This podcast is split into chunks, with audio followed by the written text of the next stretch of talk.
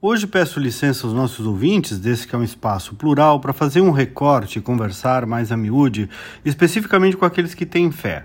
Mas quero fazer um raciocínio de dedução lógica a partir de assertivas de fé. Pois bem, se você tem fé, você aceita a existência de um plano imaterial, metafísico, espiritual, correto? Se você aceita a existência desse plano, por lógica, você também aceita que haja forças se movendo nesse plano, mesmo que não consigamos ver ou explicar. Forças a teu favor favor de Deus, a favor da tua vitória, e forças contra ti, contra Deus, a favor do mal, a favor da tua derrota. Muitas teologias religiosas, não só católica, diversas, referem a isso que podemos resumir no seguinte: luta espiritual.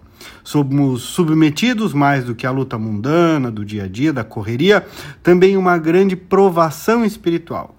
Você pode nunca ter pensado nisso, você pode até rejeitar essa possibilidade, mas se você tem fé, se você acredita na existência de um plano espiritual, é um raciocínio lógico, no mínimo cogitar que sim, cada um de nós pode ser objeto permanente dessa disputa.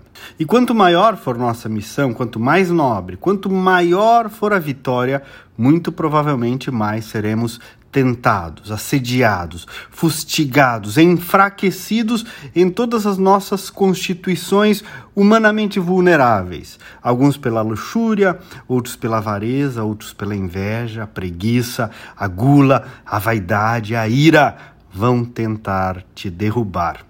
Se existe luta espiritual e se você é um homem de Deus sobre a terra, não tenha dúvida, haverá quem queira atrapalhar o teu caminho, haverá luta como houve inclusive para todos os santos. Então, não espere porque você é de Deus que haja facilidade, não. Talvez pelo contrário, porque estou dizendo isso apenas para alertar sobre a jornada. Essa é a luta da eterna vigilância, de combater o bom combate e de guardar a fé.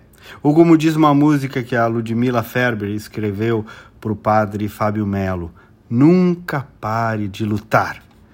O que vem para tentar ferir o valente de Deus em meio às suas guerras, que ataque é capaz de fazê-lo olhar para trás e querer desistir, que terrível arma é usada para tentar paralisar a sua fé.